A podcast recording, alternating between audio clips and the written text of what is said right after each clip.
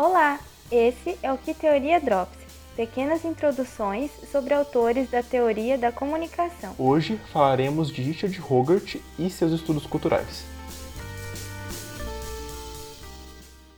Richard Hogarth foi um importante sociólogo com pesquisas nas áreas dos estudos culturais e literatura inglesa.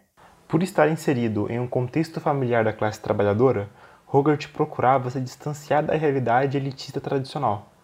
Por isso, na obra As Utilizações da Cultura, de 1957, buscou compreender as consequências sociais da cultura de massas que surgiu no pós-guerra. Em sua pesquisa, Hogarth tinha como objeto de estudo a cultura da classe proletária, tendo como base as ideias de Karl Marx. O marxismo foi importante para os estudos de Hogarth por compreender a existência de uma sociedade composta por classes sociais e de que forma a cultura refletia essas camadas. Ao mesmo tempo, o autor estudou os meios de comunicação de massa como um reflexo da cultura do proletariado.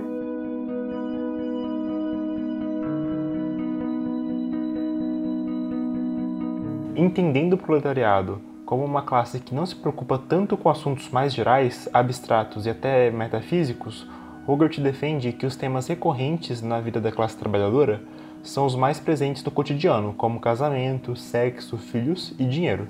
Para então descrever a cultura dessa classe, o autor apresenta três itens.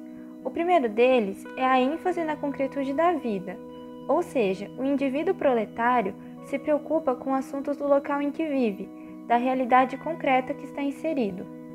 O segundo item apresenta a religião como organizador moral e não espiritual, demonstrando, mais uma vez, que essa classe trabalhadora não está interessada em temáticas metafísicas. Por fim, o terceiro item expõe o consumo da mídia, que reflete os dois primeiros pontos. Dessa forma, ele percebeu que os meios de comunicação que as classes trabalhadoras consomem tendem a refletir o cotidiano e a cultura delas, e isso se refletiria na religião e na arte.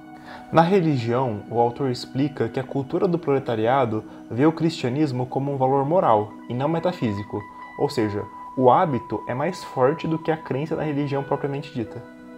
Para isso, usa como exemplo a obrigação imposta pelos pais para que a criança vá à catequese e que a partir do momento em que ela se tornar adulta, não possuirá mais esse dever. Porém, quando tiver seu próprio filho, também o obrigará a fazer catequese, mesmo que não frequente mais a igreja semanalmente. Na arte, Hogarth explica que as produções são baseadas no próprio cotidiano da classe proletária, como uma forma de apresentar que essa realidade é interessante.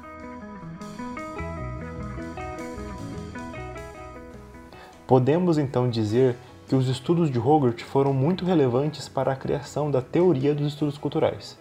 Seu livro foi considerado por Stuart Hall uma ferramenta indispensável para que a disciplina dos estudos culturais existisse, já que teve papel fundamental em seu surgimento na Universidade de Birmingham. Em 1964, Hogarth fundou o Centro de Estudos da Cultura Contemporânea e foi seu diretor até 1973, sendo substituído por Hall. Para finalizar, é importante ressaltar que as pesquisas de Hogarth sobre a sociedade proletária inglesa não complementam a teoria da agulha hipodérmica, que afirma que os meios de comunicação influenciam os indivíduos, passivos aos seus estímulos. Para o autor, esses meios seriam uma representação da cultura e do dia a dia da classe trabalhadora. E esse foi mais um episódio do podcast Que Teoria Drops. Obrigada por nos ouvir e até o próximo. Você acabou de ouvir o Que Teoria Drops um podcast da disciplina de Teorias da Comunicação do curso de Comunicação e Multimeios da UEM. A construção desse podcast contou com os acadêmicos Guilherme Souza, Isadora Amamoto, Tamiri Saito e Valéria Quaglio. Até mais!